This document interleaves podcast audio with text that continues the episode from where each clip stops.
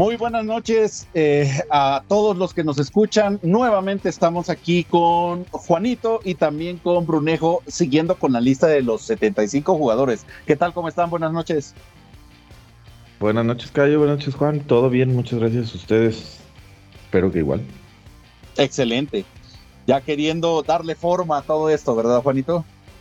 Esperemos poder a, darle un gran avance el día de hoy, porque todavía nos quedan varios jugadores. Sí, la lista está poquito extensa aún. Entonces. Exacto. Entonces, a lo que nos trae ahorita, seguimos con el listado, con el siguiente jugador que eh, es, en este caso.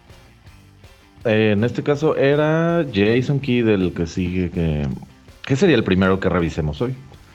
Es correcto. Eh, un jugador completamente distinto en, su estilo de juego que vino a revolucionar también el point guard. Creo yo que con Chris Paul en los recientes y eh, Steve Nash y él, pues son los, que más han, marcado más este paso, ¿no? Sí, un jugador, eh, bueno, campeón en una ocasión, novato del año, que fue una dupla muy importante ahí en Dallas con Novitsky, en Phoenix, tuvo sus buenos años, igual. Y antes, Brunejo, con Jason Kidd, ¿se acuerdan las tres Jotas? Jamal Mashburn y este, ¿cómo se llamaba? Jackson. Jimmy Jackson. Y me robaste el comentario, Cayo. Eso es lo que iba a decir yo, las tres Jotas en los Dallas Mavericks. Sí, así es. Creo yo que bien merecido. Qué bueno que pudo conseguir el campeonato en 2011. Y pues eh, no hay más que decir. Ahora técnico de, técnico, de, de los Dallas Mavericks. Sí, es uno de esos jugadores que se, bueno, no empezó su carrera, digamos, de coach ahí en Dallas, pero como que es del, tipo de jugadores que se quedan en la franquicia, ¿no? En donde, bueno, ahorita regresó y vamos a ver cuánto dura ahí, pero parece ser que pues, le está yendo bien esta temporada ahí de coach. Así es. Eh, ¿Algo más que comentar por aquí? Pues Solamente yo quiero agregar que Jason Kidd fue uno de esos jugadores que desde que estaba en colegial traía todos los reflectores, toda la, fama que ya le precedía y pues bueno, lo ha demostrado. Eh, ahora sí voy a volver a utilizar la frase, tal vez lo recuerden eh, también en los Nets. Eh, en, los Nets también tuvo buenos, buenos partidos haciendo dupla con Kenny Martin. Con James, ah, con Carter, perdón. También con Vince Carter, exactamente. Allá en Phoenix también en un periodo muy corto que quisieron juntar a Jason Kidd y a, uno de mis ídolos, Sanford y Penny Haraway, pero pues desgraciadamente ya el centavo llegaba con la lesión en la rodilla y no, y no fue lo mismo. Pero fue, la, fue la época, fue la época en que Jason Kidd trajo el look de Slim Shady, que se acuerda que se decoloró el cabello. sí, sí, claro. Sí, es cierto.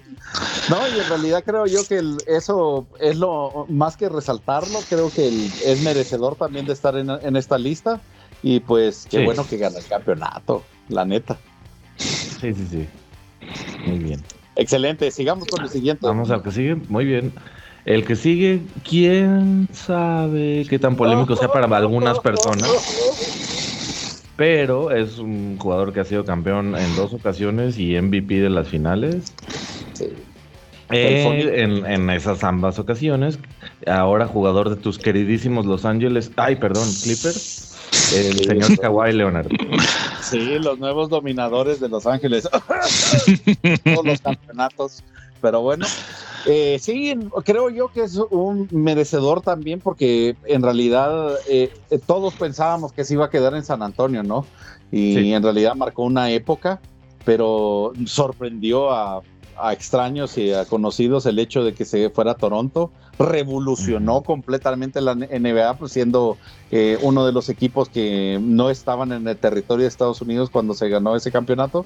Así que, pues creo yo que merecedor eh, sí, eh, o sea, también tiene sus, sus dudas, ¿no? Porque en realidad le falta, creo yo, que carrera, pero pues digamos lo que está en el, en el limbo, en el limbo de que probablemente cuando termine su carrera vamos a, apreciar más eso, ¿no, Brunejo y Juan? A mí se me hace que está como en la delgada línea entre puede o no ser polémico, porque credenciales sí tiene, sin embargo, ha sido eh, bueno, lo que sí ha sido polémico y vaya, valga la redundancia, ha sido la onda del descanso, ¿no? Que, si está lesionado, que si no, que si descansa, que si no quiere jugar, etcétera, etcétera. Sí, creo que ese es el único como eh, frijol en el arroz. Manchita. Exactamente, que lo va a hacer que mucha gente dude de su elección. Estoy de acuerdo con algo. Pero a pesar de todo eso, y no es algo fácil, eh, en los dos, digo, ha tenido su impacto en los dos equipos y ese impacto ha sido llevarlos a, los campeonatos. Y desafortunadamente no lo ha podido hacer en Clippers por, por las lesiones que ha tenido. Pero pues la garra, yo diría que, que, tal vez sí tenga las credenciales, digo, poder, llegar al equipo y, y, más a Toronto, porque Toronto no pintaba en ningún lado.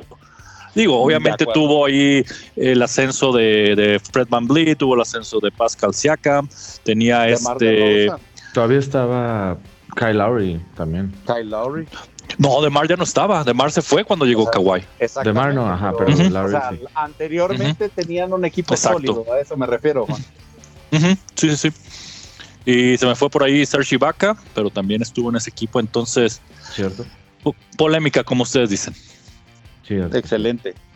Pues vamos a tener que poner un asterisco ahí de, de los jugadores que nosotros creemos que no deberían estar en este listado, pero sigamos con el siguiente. Con el siguiente que yo creo que vamos a poner. ahora sí. el señor Dame Time. Yo creo que nomás por haber salido en la, en la de Space Jam 2, ya. No, no es cierto. que, por, que por cierto, si vieron que, que LeBron James se llevó su premio al peor actor. Sí, sí. Para, que, para que vean que no, solo nosotros pensamos que eh, esa película fue mala, pero bueno. Eh, Demian Lillard creo, que en realidad no debería estar en esta lista. Creo que los tres coincidimos en ese aspecto. A mí me extraña muchísimo, sí, no A mí también. Sí, creo que mucha gente esperaba que otros jugadores estuvieran en esta lista y no él. Entonces, ah, no sé, no sé, de, de plano no debería estar. Así, ese es mi comentario. Yo creo que ahí sí, o sea, por ejemplo, decíamos que Kawhi tiene credenciales, Damian Lillard no tiene. Ahora sí, por ejemplo, en otros episodios hablamos de Harden, Harden ya fue MVP. Damian Lillard, pues a las mete de media cancha, ¿no? Y, eh, y le ganó a Paul George y le ganó a, a los Rockets también, pero ¿qué más ha hecho? No sé, la verdad. No, en realidad sí creo. Eh, sí, Juan, perdón. No, no, yo solamente iba a decir que es un buen jugador, pero pues a mi a mi a mi sentir le falta le faltan galardones, le falta más que rellenes el currículum de su de, de, lo que lleva en su carrera en la NBA.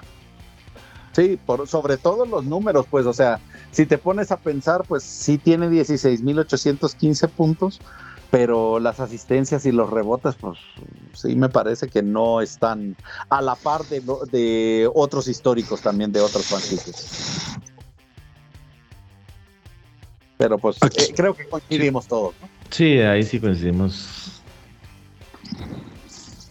Así que, ¿qué? ¿Nos vamos al siguiente? sí, Jerry Lucas. Jerry Lucas. Sí, yo lo vi en el, en el eh, eh, periodo de que fue entrenador, sobre todo con los Atlanta Hawks. No sé si ustedes se acuerdan. Ah, caray. Eh, no, yo no. Sí, sí, estamos hablando de los 80. Ah, no, no, no, no, no. Me, ahí, fe de ratas, fe de ratas, no. Es Jerry Lucas, es. lo estoy equivocando con el otro Lucas, el, el que es. El tío Lucas. No, el, papá del entrenador de los Rockets. Papá del entrenador de los Rockets. No. Sí, ya te voy a decir, eh, eh, ¿George Lucas? No, ese es el de. no, ese, es Star Wars. Ya, nos estamos yendo a otro podcast, Cayo. Exactamente. No, pero pues prácticamente entonces Charlie Lucas no, no tengo visualizado más o menos de quién será. Yo no, la verdad, digo, aquí dice que fue campeón en el 63. Pero fíjate, interesante para hacer forward los números de rebotes que tiene. O sea, muy parejo en realidad como otros jugadores de los 70 que hemos visto, que sus números de rebotes eran muy parejos a los puntos. Ajá, es un doble doble de promedio, ¿no? Y, y campeón con los Knicks en su como última etapa. Es correcto. Entonces, Entonces pues, también es, tiene lo que, lo que hablábamos también, tiene las credenciales también en, en estar en este listado, Ajá. ¿no? Sí, Correcto. Novato del año también. ok. Correcto. En el Entonces- 60 IQ. Ujú. Muy bien, muy bien. Pues parece ser que merecido. Merecido que esté aquí. Muy bien, vámonos al que sigue. El que sigue, la verdad es que sí hay de dónde cortar, es el señor. Carmalón. Excepto su última temporada, digo. Pues Ahí ya, con los ya Lakers. era, exactamente, ya, ya era por alcanzar otro- otros tipos de billetes. Una estrella. El segundo eh, mejor anotador, bueno, hasta ayer, el segundo me- mejor anotador de la liga, ahora el tercero, eh, porque cierto señor de cierto equipo de amarillo ya lo sobrepasó el día de ayer. Y pues de esos jugadores que se extraña que no hayan ganado un campeonato por cierto Sí. señor de cierto equipo de Chicago. No, pero digo, Carmelón, o sea, uno de los que también podemos decir hizo época y hasta tal vez, no, no revolucionó, pero hizo uso de una arma, en este caso el pick and roll con su compañero John Stockton, pero de una manera que nadie más, ¿no? O sea, nadie. Sí. Hasta la fecha creo yo que, que eh, ese movimiento de pick and roll eh, es icónico para Sí, John claro. Stockton y Karl Malone. Sí, sí, Lo tenían tan natural John Stockton y el cartero que, que ya ni siquiera, ya, bueno, ya ni la pensaban, ya sabían si, Ajá. si iba a colarse, si se iba a quedar ahí a, a tirar o si le iba a regresar. Ya estaba totalmente bien Era trabajada. una esa jugada. sincronía 100%, ¿no? Entre los dos jugadores. Exacto. Pero Dos también veces este es MVP. dos veces MVP. Sí. Eh, formó parte de la lucha libre también. ¿Se acuerdan cuando tuvo su, pleito con Dennis Rodman? Cierto, sí, sí, sí, sí. No, para que vean que Un- también uno de esos episodios jugadores- bizarros. No, porque fíjate que también muchos jugadores del NBA han entrado a, a la lucha libre. Shaq también fue uno de ellos. Eh, Correcto. Dennis Rodman, como también eh, Juanito lo está mencionando, Karl Malone. O sea, como que hay cierto.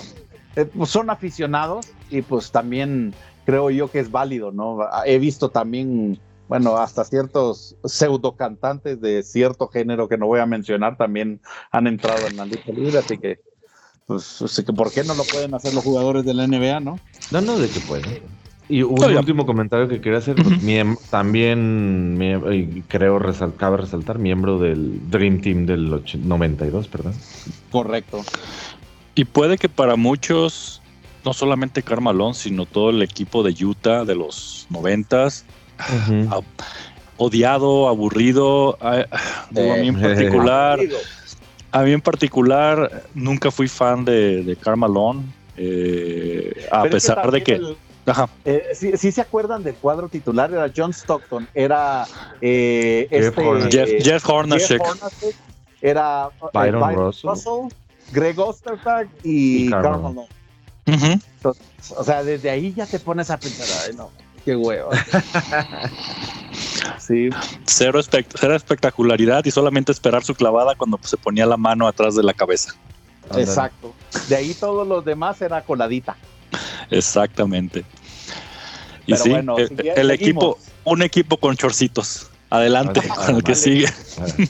El que sigue es el tocayo de apellido, es Híjole, el señor Moses Moses Malone. Malone, que bueno, creo que también Sí. este, no se, Se duda, pinta ¿no? solo. Exacto. Sí, una, una época, una época con los Philadelphia 76ers es otro de los jugadores que emblemáticos de esa franquicia. O sea, no en balde también ganó, eh, ¿cómo se llama? Dos campeonatos con ellos. Y curioso también que ganó un campeonato con los Houston Rockets. ¿Un campeonato con los Rockets? Sí. Ok. Mira, muy bien. Esa no me la acordaba. Sí, histórico también. Otro jugador que viene también de la ABA, como algunos otros que, me, que has mencionado en los episodios pasados, Cayo. Así es. Así es. eh, eh, el- prácticamente uno de los eh, que estuvieron en las dos ligas y creo yo que pues, o sea, el icónico en, en tanto en los 70s como en los 80s. Ah, y fe de rata. de rata. Es, fue prácticamente cuando el, campeonato que ganó fue con el. Fue uno nada más. Sí. sí. Y fueron los tres. De, si no me equivoco, los MVPs que ganó. Los, ajá, los MVPs son los que son tres. Es correcto. iba a corregir, No, sí, sí lo vi a tiempo. Perdón, Bruno, que me equivoqué. Oigan, y una cosa. Una cosa que estoy viendo que, no, no, sabía, este falleció en, en, el 2015 a causa de, de, una enfermedad del corazón. Esto, yo pensé que todavía seguía, seguía aquí entre nosotros, pero. Ya, pues prácticamente el, es muy bueno, eh, contemporáneo de Dr. J y Dr. J también ya está más para allá que para acá. Pues no creas, ¿eh? se ve. No, está entero, ¿eh? O sea, eh, Julius Irving está entero, pero sí, Moses Malone, desde que salió, pues sí salió un poquito más afectado. Digamos que, digamos que el Dr. J nomás a veces le falla ciertas calificaciones que ponen en el concurso de clavadas, pero ah, ahí, ahí la lleva, ahí la lleva. ya, yo ya creo que le da le afecta. Pero bueno. bueno, al que sigue. El que sigue es un señor, un tal medio reconocido, señor Pete Maravich. Sí, Pete Maravich. Quién sabe si lo ubiquen, Exactamente. La verdad, yo siento que jugó muy poco para eh, muy poco tiempo y fue muy icónico. sí, exacto. Sí, Brunejo, perdón.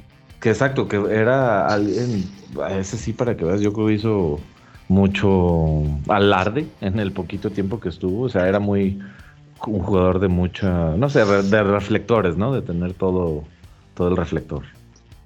Pero fíjate, esa es una de las cosas y, es un buen comparativo que deberíamos de tener, creo yo, que Pete Maravich, eh, si ves los números, son muy parecidos a los que tiene Damien Lillard. Ok. Solo para que hagamos ese comparativo después. Ajá. Pero, pero influyendo al juego, creo yo que Pete Maravich eh, influenció más por la época en la que jugó. Yo el cambio de chip. De hecho, un, comentario muy personal. Yo no sabía quién era Pete Maravich hasta que empecé a seguir a. Yo lo más seguro es que se van a acordar ustedes a Jason Williams. Digo que ha sido uno de mis jugadores favoritos en cuanto a la forma de, de, dar pases sin ver y demás. Entonces, yo empecé, yo empecé a escuchar a Pete Maravich cuando Jason Williams dijo, yo me, yo, mi juego se basa en lo que hacía él. Entonces, de ahí lo empecé a ver un poquito, como dices tú, Cayo, videos y YouTube y demás. Y, y sí, eh, fue para su época fue un fuera de serie. Sí, y, y, completamente de acuerdo, creo yo que también a veces las estadísticas nos cegan porque en realidad yo te puedo decir que al menos estadísticamente hablando es más o menos parecido, pero lo que marcó en los 70s y eh, principios de los 80s pues, fue un lujo verlo, ¿no? Ayúdame con algo. ¿Él era el que el que hacía los tiros libres con las dos manos desde, desde la altura de las, de las rodillas? Ok, sí, tenía esa duda. El, el tiro de abuelita. El tiro de abuelita. Él y Rick Barry. Exactamente, los dos eran los que, los que hacían ese tiro. Bruno, tú puedes ser el, nuevo que lleve la estafeta si gustas. Déjame lo practico primero porque, híjoles. No creo que vaya a echar nada. Vamos a poner una bandita en, la cabeza y unos shortcitos así, bien, bien a lo de Pro. Ok, va, que va. Lo intentaré. Siguiente. Eh, otro señor que tiene mucha tela de dónde cortar, ¿no? El Bob McAtee. Sí, icónico también. Yo nunca lo vi eh, jugar, nunca lo vi jugar, aclara, ¿no? Fíjate que. Ya, somos dos. ¿Sí, te tocó un callo no te tocó? Sí, sobre todo con. Al final. los Lakers. Sí, sobre todo con los Lakers en sus dos, eh, llamémoslo, en las temporadas que estuvo ahí. Y pues sí, tuvo la, la oportunidad, sobre todo con Buffalo, fue donde brilló más y posteriormente pues ya consiguió sus campeonatos con los Lakers prácticamente. Era un muy buen jugador, un bastante eh, eh, físico sobre todo, jugaba forward centro y pues sí fue, es icónico sobre todo para los, eh, los primeros campeonatos que consiguió la franquicia ya cuando estaba a punto de traer el doctor Rosa a Magic en este caso. Sí, ok. Ok, ok. Excelente, Pues. Además de dos campeonatos tiene, un MVP. Y aquí estaba viendo que hay pues, cinco veces All Star, Rookie of the Sí. Year. Creo que digo también credenciales. No es de, de, de sorprender que, esté en esta lista. Así mismo, Brunejo. Sigamos con el siguiente, también histórico. Sí, otro histórico. Y este, pues, además en un solo equipo en tus adorados Boston Celtics, Kevin McHale. La zorra. La zorra de Kevin McHale. O sea, de, de esos jugadores que amas odiar. Que qué bueno que, está- que amas que esté en tu equipo, pero odias jugar contra él, ¿no? Odiarías Sí. jugar contra él. Sí, no, de hecho yo me re- recuerdo, o sea, partidos icónicos, sobre todo en los ochentas con eh, que era Robert Parrish, Kevin. McHale, eh, el mismo Larry, Digo, la Danny, Danny Ainge. Danny Ainge, Danny. Dennis Johnson. Ese, ese equipo icónico que nos llevó varias veces a siete juegos en duelos, o sea, de sangre, de- literalmente ya ni siquiera de sudor, para poder ganar esos partidos a, a- en, y en esas temporadas de que fue el- lo más brillante de, del NBA en esos tiempos, ¿no? Oye, Cayo, tú que sí tuviste la oportunidad de verlo, digo, un partido completo, ¿era, era rudo o si era, si era Sí. cochi- o era cochinón? O sea, ¿cómo lo, cómo lo definirías tú? ¿Lo definirías como de esos jugadores que pegan, Del- pegan? está O, en el límite. digo, sin llegar, a, sin llegar a un Bill Beer, ¿sabes? Exactamente. O sea, lo que pasa que acuérdense que el- tenían que sacar también su casta. O sea, y todos llegaban a tirarle, todos llegaban a, a golpear a Larry Bird. Entonces él tenía que tener músculo. Y ahí es donde Parrish y, y McHale entraban. Ah, Sin músculo físicamente, pero músculo. Sí. eh, ¿Cómo se dice? En Garra, sentido figurado. Sí, garra. Garra, llamémoslo. O sea, porque el- e- esas eran las épocas también de que ya los Bad Boys se comenzaban a formar. Ya. Entonces sí, era. O sea, eran otros tiempos, Juan. Yo creo eh, que eh, la verdad eso para mí fue donde aprendí yo a literalmente el colmillo, Digo, el colmillo diría yo, eh, para, para, y que tienes que también saber cómo entrar a la caja, saber cómo eh, hacer, hacer tus coberturas para que el, el jugador contrario no pueda, no pueda entrar, pues, y si va a entrar, o entra él o entra la, la pelota. Digamos que era cuando la liga no era tan soft. Pero en fin, Eh. el que el que sigue creo que, que te lo voy a dejar, te lo vamos a dejar a ti también. sí, Sí, creo que no, sí. to- George Michael. completamente. Eh, la verdad, creo yo que igual, al igual que tú, Juanito, o sea, yo no lo vi jugar, pero yo cuando comencé a uno de a ver uno de mis ídolos que lo vamos a ver más adelante, que es Shaquille O'Neal, o sea, eh, él comenzó a hablar que basó su juego sobre George Michael. Y ahí fue cuando pude encontrar en YouTube videos viejos de él donde literalmente él cambió la liga y era el estandarte en los 40, 50 de el tí- típico centro que estaba abajo del aro, que le pasaban la pelota y eh, anotaba sin, sin ningún tipo de marca, ¿no? Acuérdense que era en ese tiempo, sobre todo en los 50, no había jugadores de, de siete pies, ¿no? Sea, Este era uno de los, de los primeros jugadores que tenían esa altura que también lo hizo destacar muchísimo en los Minneapolis Lakers, que creo yo que pues eh, ahí ya lo identifiqué directamente con Shaq eh, y Karim y Will Chamberlain, que como ya esa, esa parte del, eh, del estrellato de los Lakers, sobre todo en la, en la posición de centro, ¿no? Y así como lo mencionas, Cayo, este, pues por él tuvieron que mover la, la línea de 6 a, a, a Correcto. 12, a 12 pies y la llamaron la, la regla de, de, de, de Mike. So, Sí. entonces, pues digo, otro de los jugadores que influencian el juego, eh, una corta carrera también, solamente Sí. veo ahí que estuvo eh, ocho años. Ocho no, no, temporadas. no, exacto, Y- no duró, no duró tanto. No, y qué buen detalle, fíjate, ocho años y cinco campeonatos, ¿eh? casi, casi o sea, solo automático el señor. Exactamente, solo para que se den cuenta la eh, el game changer que fue. O sea, y creo yo que los que tienen la oportunidad de poder jugar en centro véanlo, véanlo, o sea, creo yo que es un listado que no se van a arrepentir. Eh, ver la historia, ver cómo los movimientos que también tenía, o sea, porque eran otros tiempos, no, no había clavadas, no había eh, tampoco Skyhook. Entonces ahí es cuando se dan cuenta que realmente los fundamentos pueden funcionar. Eh, de hecho era puro fundamento, ¿no? En esas épocas, muy diferente, pues, obviamente ha evolucionado el juego, pues, pero... Completamente de acuerdo, Brunejo. Sigamos con el siguiente, porque puro es histórico, ¿no, Michael? sí, el que sigue es el señor Reggie Miller, otro de los que o, amabas u odiabas, ¿no? Odiabas, sí. exacto. ¿Cómo, cómo ¿Qué, se puede decir del los duelos que tuvo en el Madison Square Garden contra Spike Lee? contra Spike Lee. Esa es la, esa es la, imagen que más, que más voy a recordar yo de, de Reggie Miller cuando le metió como, ¿cuándo fue? ¿Ocho puntos en tres segundos?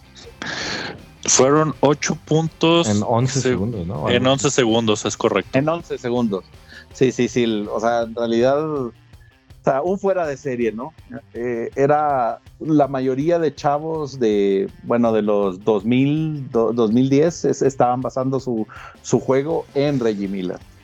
Oye, y antes, antes de Curry, ajá, uno de los tiradores de tres más emblemáticos, todavía me refiero, pero antes de Curry y posiblemente el... El, el ajá, al que les aspirabas, ¿no? Casi. Sí, no, completamente de acuerdo. y la verdad, eh, versátil, ¿eh? ¿eh? cabe destacar también un, un eh, dato curioso. La hermana de Reggie Miller dicen que jugaba mil veces mejor que él. Y su, él se formó, digamos, compitiendo contra su hermana, que siempre le ganaba. Correcto. Eso fue, eso, eso, fue, eso fue la motivación de Reggie Miller para seguir siendo mejor, tratar de, superar la sombra de, de Cheryl Miller, que a, las últimos tiempos terminó siendo reportera o comentarista de, una cadena de, deportes de Estados Unidos. Y a mí que no la pudimos ver en la WNBA, porque no se había creado. increíble. Pues, decían, no sé si decían ahora mito urbano que eh, fue de las primeras que podía clavar el balón en, un, aro normal.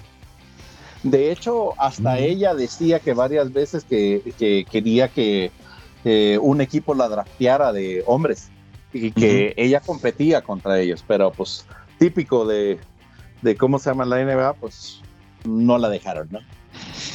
Y ya, ya por último, uh, Saben, a mí que me llamaba mucho la atención de Reggie Miller, que tenía una estructura física totalmente diferente al promedio de la liga. Era, si los, se acuerdan, era muy delgado, ¿eh? los, los bracitos no era, no era aquel, aquel físico de la NBA que, ustedes saben, está muy definido, muy fuerte. Pero, pues bueno, tenía un tiro letal. Sí, y, fíjate que es una constante también con los tiradores de tres. Si, si hacemos una recolección, Larry Bird Reggie Miller y hasta el mismo Ray Allen lo, pudiera meter en ese listado, pues de los tiradores de tres, no es que la corpulencia haya sido uno de sus, de, sus fuertes, ¿no? Es correcto, dicen que, dicen, no, me, no, no, estoy seguro, pero que entre más músculo te puede afectar un poquito la, la, mecánica del tiro, pero es pues parece, parece ser que, que, mira, mira los primeros tres lugares y, y, y no los veo nada, nada excesivamente fuertes.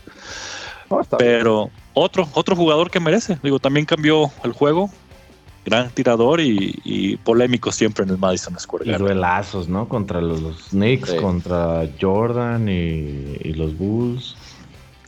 Desafortunadamente, desafortunadamente la final que llegó pues fue contra los Lakers de Kobe Shaq. Ajá. Exacto. Siguiente. Exacto. Antes de que el callo se emocione. Así de sencillo. Uno de los, de los eh, apodos más icónicos también. Eh, yo lo recuerdo muchísimo en Nueva York, sobre todo en el campeonato aquel. Entonces, pues obviamente eso, eso habla muy bien y de, ese equipo que todos se acuerdan. Como ya lo comentamos también ahí, ya lo habíamos dicho que Phil Jackson también estaba en ese equipo, no me acuerdo. Mm, Pero si no... Sí, habíamos comentado ya algo de, de Phil Jackson, sí, de otro compañero pues. Exactamente, de. Ah, se me, se me fue el nombre. Pero bueno, este también, pues obviamente formó eh, parte de ese equipo y fueron una. Eh, pues uno de los equipos icónicos de Nueva York, ¿no? Sí. Tal vez estás tratando de decir Walt Fraser, Cayo. Walt Fraser, sí es correcto. ah, cierto. Se me había olvidado. Excelente. Sigamos con el siguiente. Vámonos al que sigue. Oh, el señorón Steve Nash.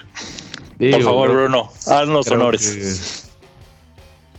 Steve Nash es un jugador, exjugador canadiense de la NBA. No, ya. no, la verdad. Que debería haber jugado fútbol.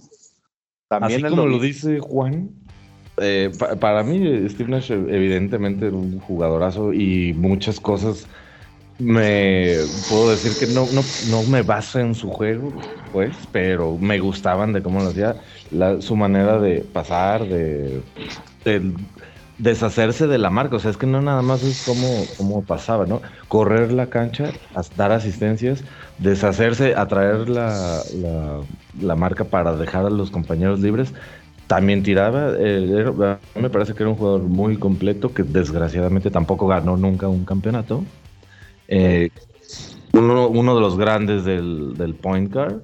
Y bueno, pues no sé qué más se puede decir. Evidentemente el mayor exponente de Canadá en, en básquetbol a la fecha y posiblemente por mucho tiempo más vaya a ser, ¿no? A menos que Andrew Wiggins despierte. Nah. dudo. Le pones, la vara muy alta. Y, y además, o sea, un no, no, tal vez no llamarlo mentor, pero este, alguien que formó muchos jugadores como jóvenes, digamos, ya, y ni tan jóvenes ya, diga, hablemos de un Goran Dragic, ¿no? Sí. Una que, con Jason Kidd también podemos decir que pues, son íconos de esa posición. Sí, y buen detalle también que lo comentes, Brunejo. Steve Nash fue banca de Jason Kidd. Ajá. Ajá. Imagínate el nivel de, point guards que tenían en esa época en Phoenix y lo tuvieron que mandar a Dallas porque ya no, podía jugar. Y pues lástima que en los Lakers ya la espalda no lo dejó y se tirar prácticamente. Sí, pues eh, eh, el, mismo caso que Karl Malone, ¿no? Ah, ya fueron a morirse hacia Ahí yo pienso que los mayores logros de Steve Nash fue ese back-to-back de MVPs cuando, cuando pues una liga llena con Allen Iverson, Kobe Bryant, eh, eh, la llegada de la, Shaq, la llegada de Dwayne Wade a Miami, que ustedes saben que tuvo unas finales tremendas. y vamos a hablar más adelante de él, pero ese back-to-back, pues se lo ganó a muchos jugadores de que están en este listado también. Sí, completamente. Muy buen punto, sí, exactamente. No, Qué buen logro. Sabes también lo, interesante de eso, Juan, es que es bien merecido. O sea, nadie te puede decir, o sea, quizás el único que pueda atreverse a decir, um, eh, me quitó uno de los MVPs, quizás es Shaq, porque él fue el que lo mencionó, pero o sea, todos los demás te van a decir, no, pues, o sea, es muy bien merecido esos MVPs. Sí, porque fue a sí mismo, ¿no? Sí, claro que se lo es correcto. Muy bien. Siguiente, Brunejo. ¿Quién, ¿Quién tiene el honor a ver ahora? Pues si quieren yo lo tomo. También fue también ah. fue fue compañero del, jugador que acabamos de hablar en, una época, el señor uno creo que ha habido buenos jugadores alemanes eh, a lo largo de la historia de la NBA pero pues él sin duda es el, número uno hasta el día de hoy, el señor Dirk Nowitzki. El flamenco. Exactamente, y uno de los jugadores, pocos de los jugadores que están en esta lista, que estuvieron 20 años con Dallas Mavericks. Es otro detalle que también de resaltar. Él le dio un campeonato, tiene un MVP, entonces creo y un campeonato contra el Miami Heat de LeBron y de que nadie lo esperaba. Y Bosch de los tres. Correcto, cuando recién formaron el, el Big Three que, que ya se empezaron a echar culpas, pero después de eso ya, ya se pusieron a, jugar bien, pero... A jugar ya. Pero otro, otro jugador también que revolucionó la liga por, por, su tamaño y la forma de tirar que tenía. Gran tirador Dick Nowitzki. Sí, cuando llegó la gente decía, ¿cómo puede ser que alguien de ese tamaño tire así? ¿No? La, verdad.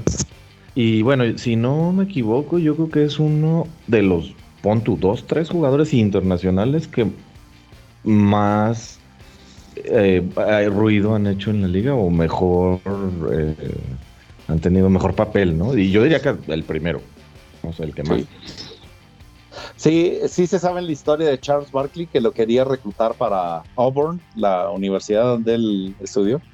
No, no, adelante Cayo, cuéntala. Sí, Charles Barkley estaban en Europa en una gira con, eh, no me acuerdo si era Phoenix o, Filadelfia, pero lo vio, lo vio ya jugando con la selección de Alemania cuando tenía 17 años. Ah, sí, sí. Entonces dice que les metió como hasta para llevar entonces, Charles Barkley le dijo que el que, que, necesitaba para que él fuera a jugar a, Auburn, como a la universidad donde él estudió. Entonces le dijo, no, ya la, próxima temporada ya me ya entro al draft. Y precisamente ahí entró en 1999. Qué, qué buen dato, cayó. Al menos no le, no le pasó como a Tony Kukoc que le hicieron bullying los del Dream Team. ah, eh, ah, ese es Tony Kukoc, ahorita, ahorita vemos. Exacto, porque, porque, ellos, porque ellos, ellos se lo quisieron imponer en Chicago y fue donde lo agarraron. Por favor, Bruno, di la frase de, de cierto señor. And I took it. And, I took it personal. Exactamente. No, y saben que también algo de, de, rapidito, también algo de resaltar también de Dallas. Mark Cuban me parece el eh, directivo más visionario y más creyente de los jugadores europeos. ah, definitivamente es el más creyente, sí. de los europeos. Entonces, y también le ha servido, ¿verdad? Oye, y por cierto, hablando de los europeos, primer jugador europeo en ganar el MVP en el 2006-7. Correcto. ¿Dieron una vez que jugó con, con Lalo Nájera? Sí. Sí, según yo sí. Sí, sí, sí, sí, Si no me equivoco, sí, ahorita les digo. Sí, pues llegó en qué año? En el 98, sí. Eh, Mientras lo buscamos, uh, se iba a dejar el que seguía. Este, 96-2000 sí jugó con él. Ah, perfecto. ¿A quién le vas a dejar el que sigue? al, al, fanático. Ah, no, no, es fanático. Al gallo que le encantan los, los rackets. está aquí, güey. Un saludo. Pues, exactamente, un saludo a los señores Moreno, Ángel y, Mayo. Pues ahí estamos. Eh, pues prácticamente creo yo que eh, The Dream, eh, Don Joaquín, Hakim Olajuwon, creo yo que credenciales creo que le, le sobran al señor. que tuvo que tener también refuerzos para el segundo campeonato en Clyde Drexler tenían un equipazo también, tenían a Sam Cassell, tenían, sí, tenían a, Kenny, Smith, Kenny, Smith, Berno, Maxwell, eh, Carlos Herrera, Mario Eli. Mario Eli. Carlos Herrera. Ese es un buen rato. Eh, tanto, Carlos Herrera eh, fue el primer jugador venezolano que jugó en, en la NBA. Y el señor que tiene también muchos anillos para llevar a empeñar o prestar, Robert Horry. Sí, oh, correcto. Big Shot Rock. Pero bueno, Joaquín. Aquí como le decimos los compas. El, Dream, Shake, pues. Exactamente. Sí, creo yo que es el emblemático que todavía hasta la fecha lo está enseñando. Eh, ¿Está en Houston o está en Toronto y es independiente él? O sea, como entrenador. Mm, estaba en Houston cuando llegó Howard, ¿no? Pero no sea hoy en día, la verdad. Sí, ese, es un buen dato ahí. Preguntémosle a los Moreno a ver si nos pueden decir si todavía está con Houston en la organización. Yo creería que sí. Eh, porque sí, al menos en la parte de centros, eh, sí debo de decir que como entrenador también es muy bueno. Con el simple hecho que pueda enseñar a las nuevas generaciones el, uso de, los pies y, sí. el, el rim shake que tenía, digo, ¿a cuánto no llevó a la escuela el señor aquí cuando estaba en su prime. Oye, 12 años eh, All Star y All NBA es increíble, ¿no? sí. No, y de hecho, eh, me equivoco, uno de los campeonatos que le ganó fue a, Orlando. Sí, el primero. Sí, sí, sí, sí. No, ese se lo, lo llevó a la escuela, Shaq. Y al que sigue a Patrick Ewing. Ah, no, el que al revés, discúlpame. Fue el primero, 94, contra New York. Sí, ¿verdad? Y el 95 fue contra eh, Orlando. Era al revés. Pues a los dos los llevó a la escuela. Pero a los dos, ¿verdad? Que no eran ningunos. El siguiente año fue cuando Shaq se fue. Bueno, de hecho. de hecho. Eh, ¿Cómo se llama? Para unos, unos segunditos, porque el siguiente jugador que está. Chilaquilo The Big Fundamental. Diesel. Exactamente. Y para los compas, eh, en realidad, qué película más mala que creo yo que LeBron le ganó el, ¿cómo se llama? Eh, el Razzie a peor película de un jugador del NBA. O sea, The Man of Steel también es muy mala. Eh, Chazam. Era Kazam, ¿no? No, Chas, era, según yo era Chazam. Sí, sí, era Chazam. La, única, la única película buena de él fue Blue Chips. Sí, de hecho. ¿Y cómo se llama también? es Kazam, ¿eh? ¿Es Kazam? Sí, sí, sí. Wow. Yo, yo toda la, vida pensé que era Shazam. Yo también pensé que era Shazam. lo asocio con el, con el superhéroe real. Exactamente. Exacto. Bueno, no real. Exacto. Con el, con el superhéroe de ese. Pero sí, hasta videojuego tenía Shaq Fu. Shaq Fu, correcto. sí, cierto. Sí, sí, sí. O sea, en realidad uno de los centros que marcó época, hasta la fecha creo yo que es uno de los jugadores que más impacto eh, como joven me dio. Eh, el ver literalmente bajar un aro eh, eso fue para mí sorprendente, pues porque en realidad nunca se había visto que le pusieran el refuerzo a los aros porque venía a jugar a Shaquille O'Neal a, la arena, era impresionante. Eh, y, en realidad su paso por los Lakers fue cortado directamente por egos, ¿no? O sea, tanto Kobe Bryant como él no decidieron no ganar más campeonatos con los Lakers.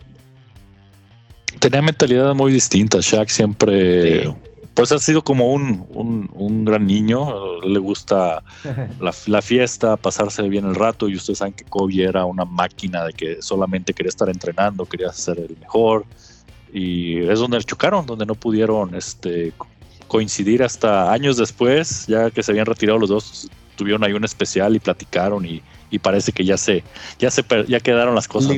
las perezas. El, ah, yo me quedo con la frase icónica que dijo Shaquille en el, en, desgraciadamente en el funeral de Kobe Bryant, cuando le dijo a Kobe, ¿verdad? there's no I in him, but, but there's a me in motherfucker. Así que. Entonces creo yo que eso es, ahí, ahí se habla directamente. Le, le, vamos a tener que poner que es del lenguaje explícito. perdón, perdón. Pero sí, pues, pues, ahí, ahí hablas de las distintas mentalidades que tenían los dos, ¿no? Sí. pero lo, que me voy a quedar es que es el doctor O'Neill. Es correcto. Sí, muy buen dato, Brunejo. Es uno de los pocos jugadores de la NBA que tiene su doctorado completo. Eh, a mí me gustó mucho el, Tú me lo pasaste, según yo, el videito. Sí, sí, sí, sí, que en el que está hablando y dice uno de los papás de compañeros de, los compañeros de mi hijo me encontró me vio en una en una junta de esas como de PTA y llegó doctor O'Neill. Y, la cara que tenía mi hijo en ese momento era así de orgullo completamente. de orgullo. y la verdad es que o sea pues quién no evidentemente no el primero en su familia en ser doctor todo lo que ha hecho y bueno pues, sobra decir no no, y, que se me hace agregando a ese comentario, Brunejo, que es el jugador ah, después de Michael Jordan que mejor ha manejado eh, su dinero fuera de la carrera. Sí, pues también cabe mencionarlo. Pues ahora, ahora ves a Chuck en casi todo lo, patrocinando casi todas las cosas, lo ves en todos los comerciales, lo ves en Papa John's, lo ves en Icy Hot. Digo, el señor hace todo. Tiene alrededor de mil restaurantes eh, con distintas franquicias y eh, su net worth, que ese es algo que lo, estábamos hablando también cuando te pasé ese video, ¿verdad, Bruno? Eh, es alrededor de 400 millones de dólares con un salario anual de 60 millones. Pues algo que de veras dos han podido hacer tan con tan buena bien administración, buena administración. Perdón. Y, con polémica, y con polémica, porque como lo mencionaba bien el otro, en el otro capítulo, Bruno, que debió haber sido parte del, Dream Team original. Sí, cierto. Sí, es de Leitner. Sí, sí, sí, sí, estoy de acuerdo. Ahí, pues, ahora sí que eh, Shaq, me refiero, tuvo la mala suerte, pues, por haber sido todavía universitario, ¿no? Sí. No, sí, no yo creo que. Leitner era universitario. Sí, los dos. Sí, sí, sí, sí, sí. Por eso, pero si no hubiera sido universitario Shaq, yo creo que no, no, hubiera habido duda que se lo tenían que llevar. Ah, por supuesto. Pero es que lo que pasa que también ahí entramos a una polémica porque eh, todo Estados Unidos estaba enamorado de Christian Leitner todo. De hecho, hay un documental en, que lo pueden ver en su servicio de streaming favorito, que, se, que se llama I Hate Christian Leitner. Ajá. Por favor, lo No lo he visto, pero sí lo ubico. Está bueno. Debería de verlo, Bruno. Está bueno. Ok, sí, sí, sí, Para que también, a la lista. aunado al tema, para que ustedes puedan también crear su propio juicio. Y ya seguimos con el siguiente porque ya nos alargamos. Vámonos. el señorón Robert Parrish, que bueno, otro de los... El jefe. el jefe Robert Parrish, tiene toda razón. Otro de los íconos de Boston, ¿no? Que por ahí tuvo paso en Chicago y ganó un campeonato. Sí, de hecho, eh, otro, otro detalle que también interesante que no sabía, que jugó en Golden State, mira, o sea, de 76 al 80 antes de llegar a los Celtics. Sí, yo tampoco me sabía ese. Yo también lo veía Celtics. La mayoría de las personas, exacto, ¿no? Lo, vamos a ubicar con Celtics y ese último que tuvo con Chicago, última temporada. Y con Charlotte también.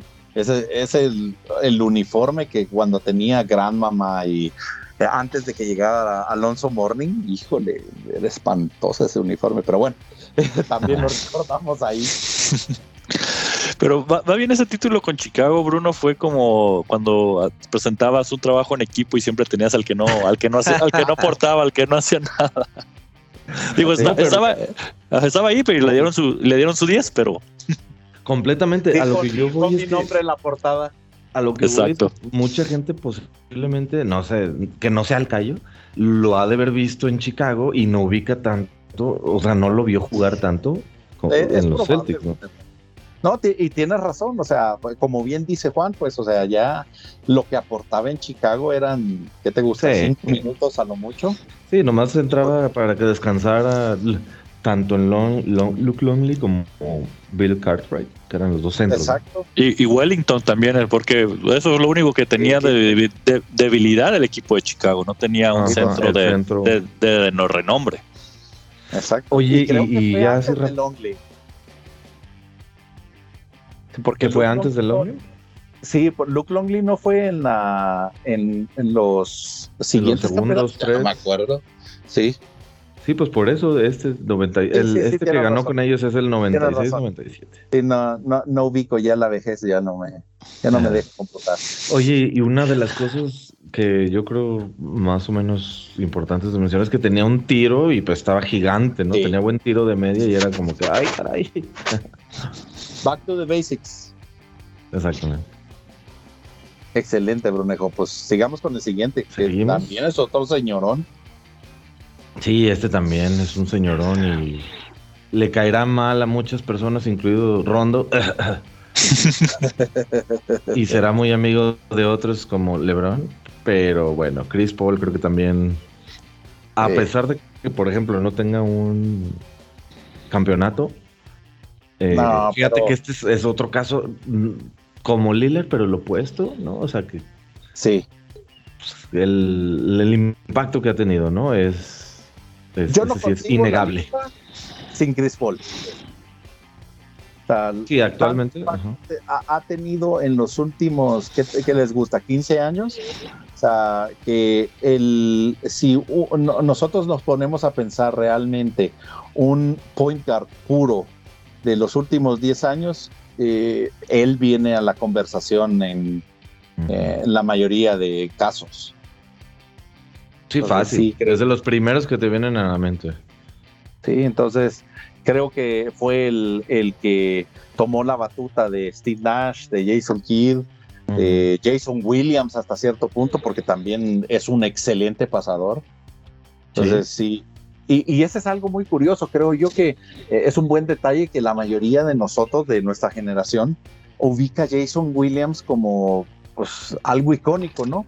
Pero en realidad, eh, pues el impacto que tuvo fue muy corto. Correcto. Era más el estilo de juego, ¿no?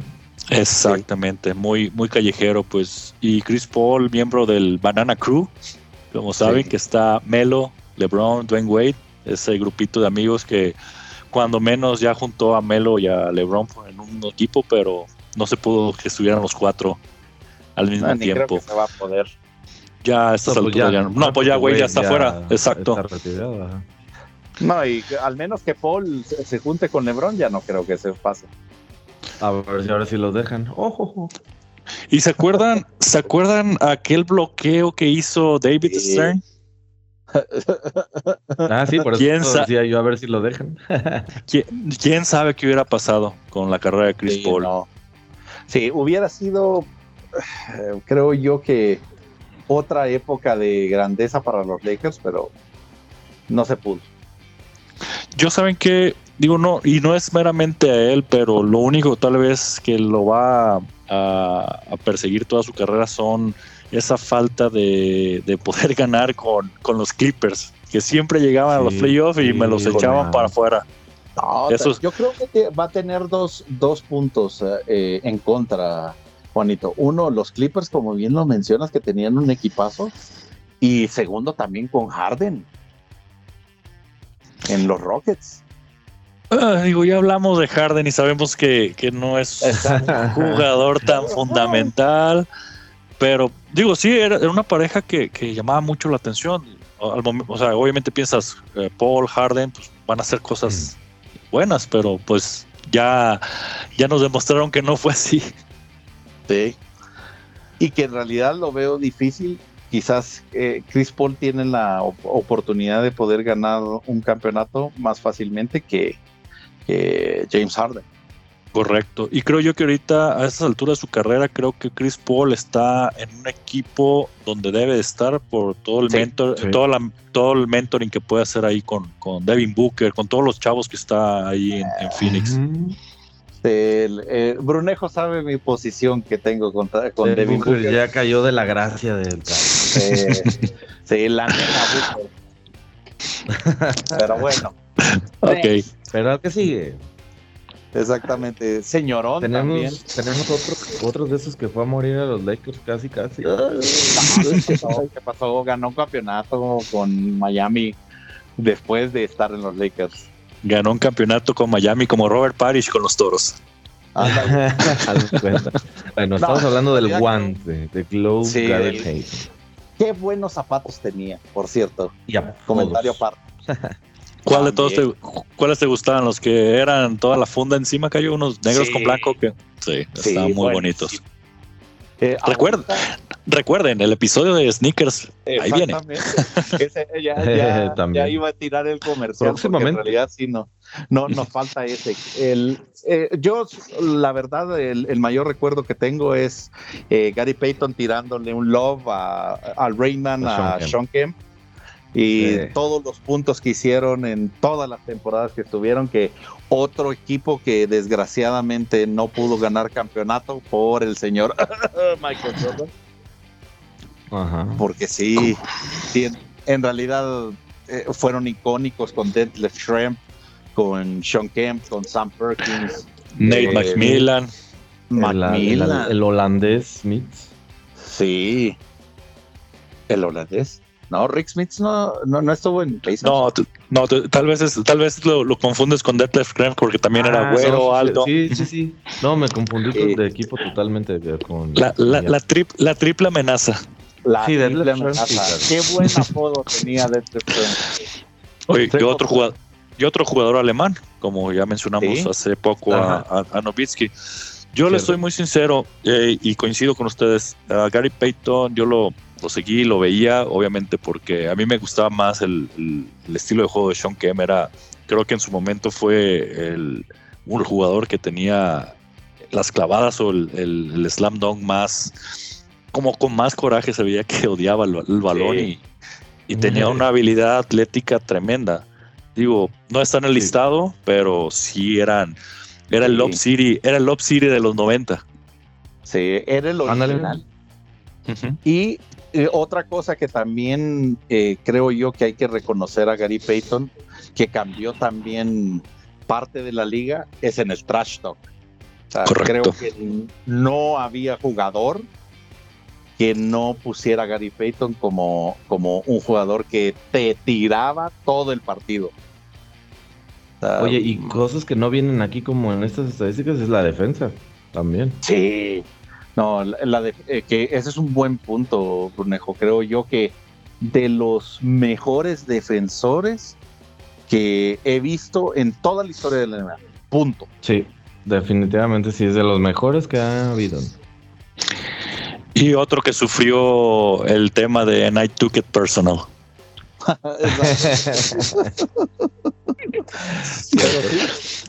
o sea, creo yo que hemos visto que les gusta eh, cuatro o cinco equipos que desgraciadamente, pues eh, contemos, es este, eh, los Supersonics. Utah. Utah.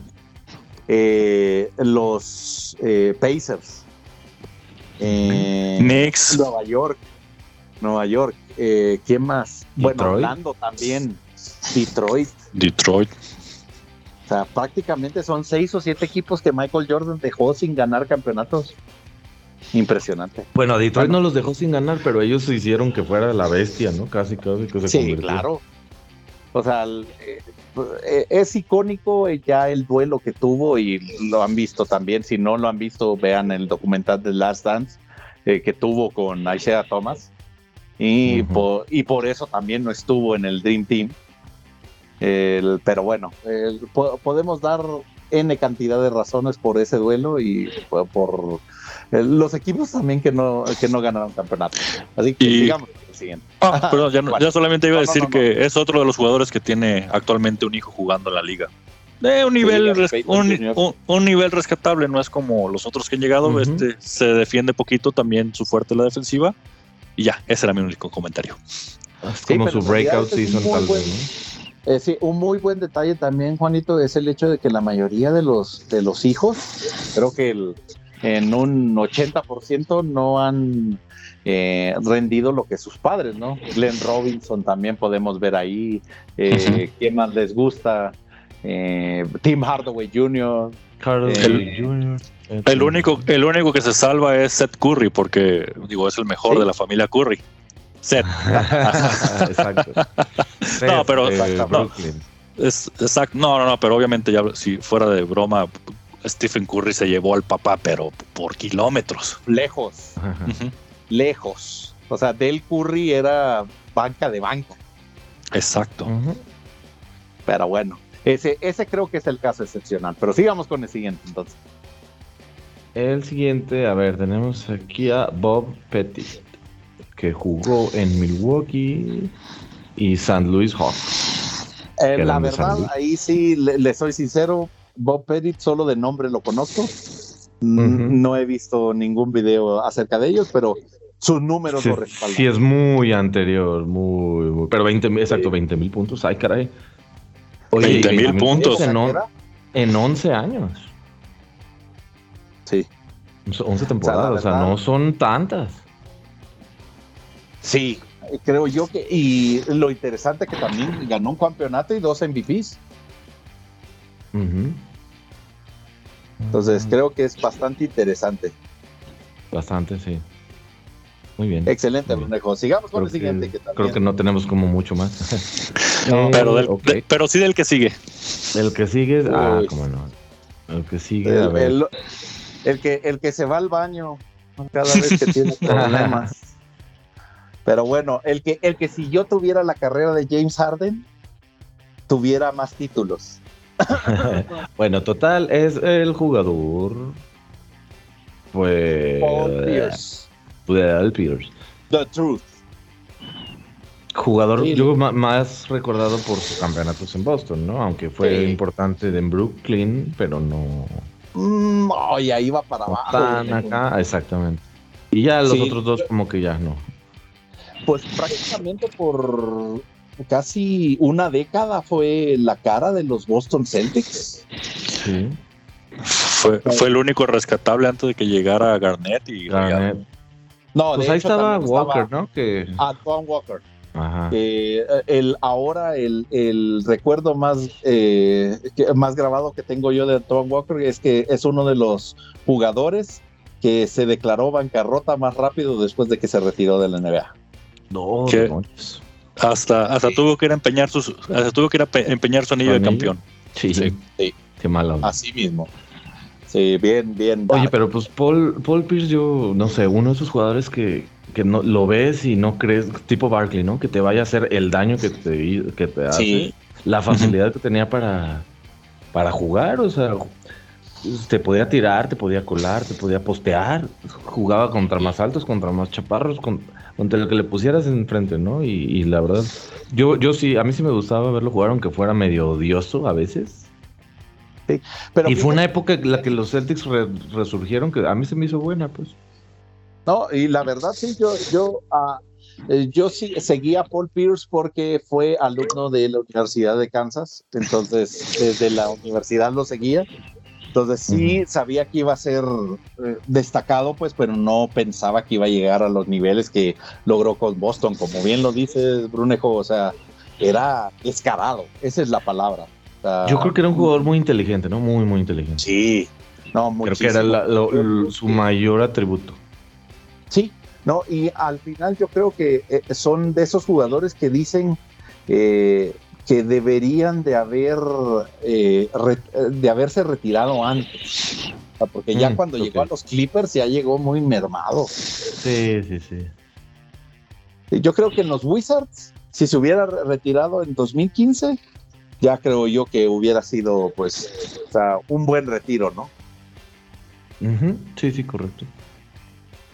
Y yo, yo, yo nomás me quiero quedar con, con un comentario que, que hizo cuando estaba desde la banca. No, no me acuerdo quién estaba haciendo trash talk y alguien de adentro del- de la cancha le dijo: Tú no eres Kobe, ni, ni, ni creas que te van a hacer el- el- la ceremonia de retiro que le hicieron a él. Ah, Entonces, fue, fue Draymond Green.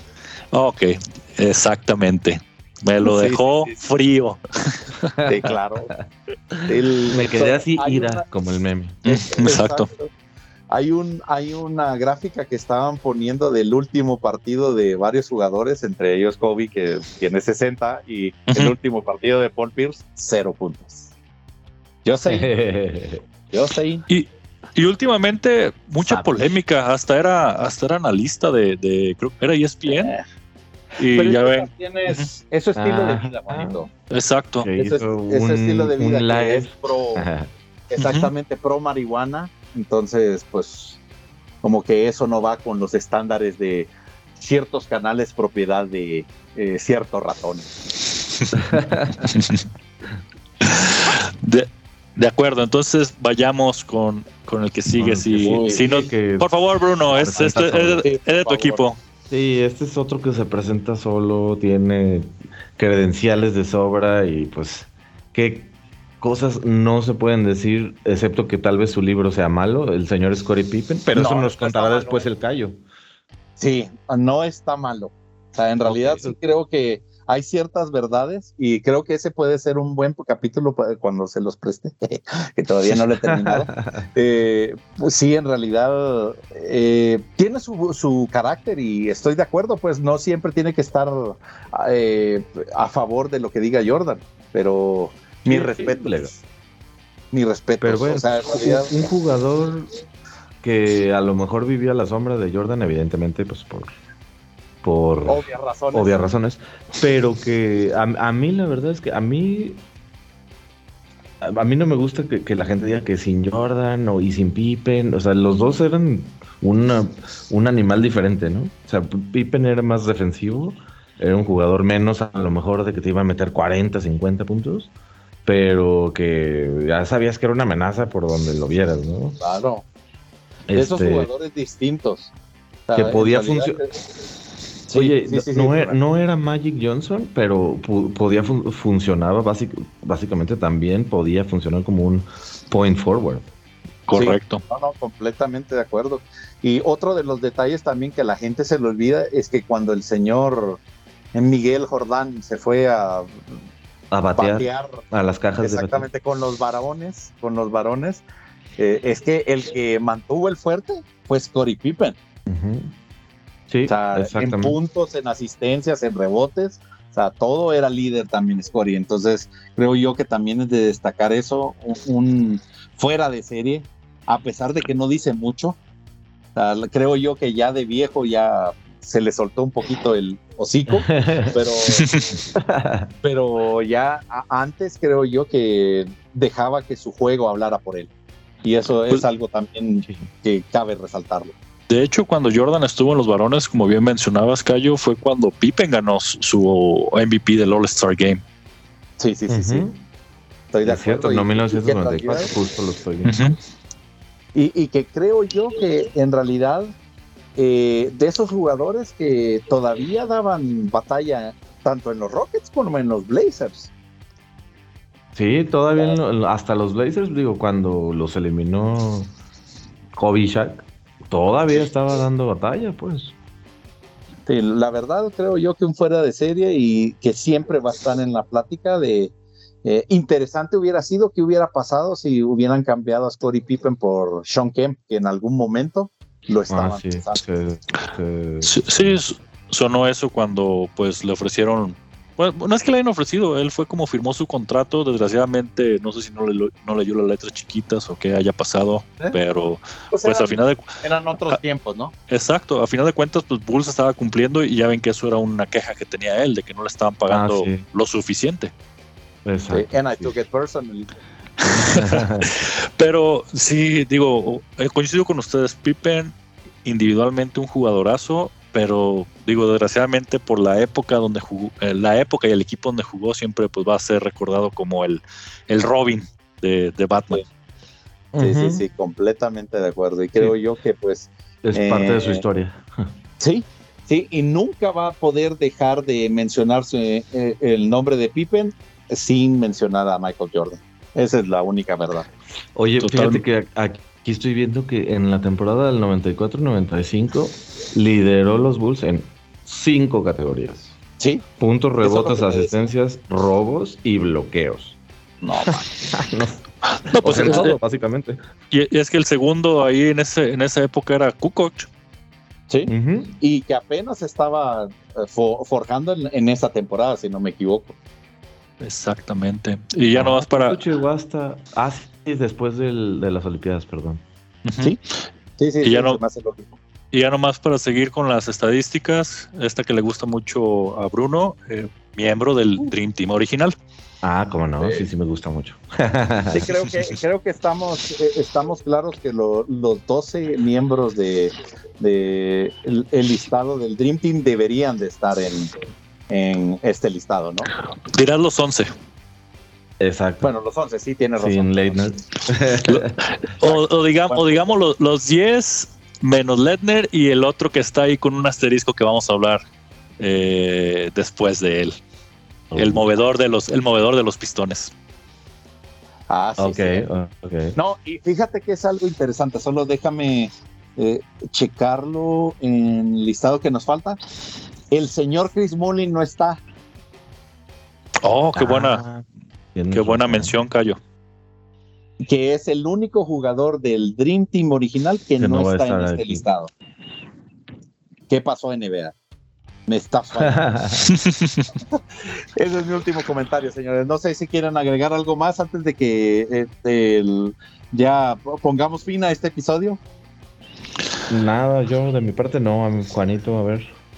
Pues que por fin nos queda un episodio más para darle para, cerrar con, broche de oro este listado que ha estado muy bueno. Digo, tantas cosas que hemos recordado platicando de estos jugadores que no me queda nada más que decir el día de hoy.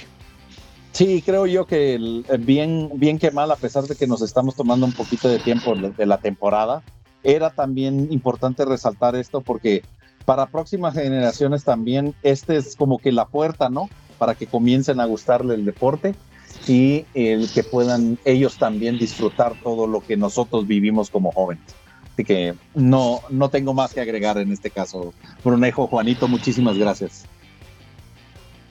Gracias a ti, Cayo. Buenas noches. Gracias, Juan, otra vez por estar acompañándonos en ya, esta ya, ya, va, ya va a hacer falta que me, que me corran. Voy a hacer como esos paracaidistas que llegan a las casas y, y no se salen. No, nunca me igual. Me voy, a, me voy a amarrar a la portería. lo, lo, vamos a tener que meter en el roster regular, Bruno. Con todo gusto y sin No, pero Excelente. fuera de broma, muchas gracias y nuevamente y buenas noches. Sí, nuevamente nos puedes encontrar en nuestras redes sociales en arroba basketpod en Twitter y mi amigo Brunejo con arroba Ah, en Twitter como arroba Blonep me encuentran. Y Juanito lo pueden encontrar también en Twitter como arroba. arroba J-A-Y-P guion bajo 43. Excelente. Y su servilleta también lo pueden encontrar como Darkstar guion bajo Gambit. Eh, nuevamente les agradecemos y esperamos que tengan una feliz noche también. Hasta luego.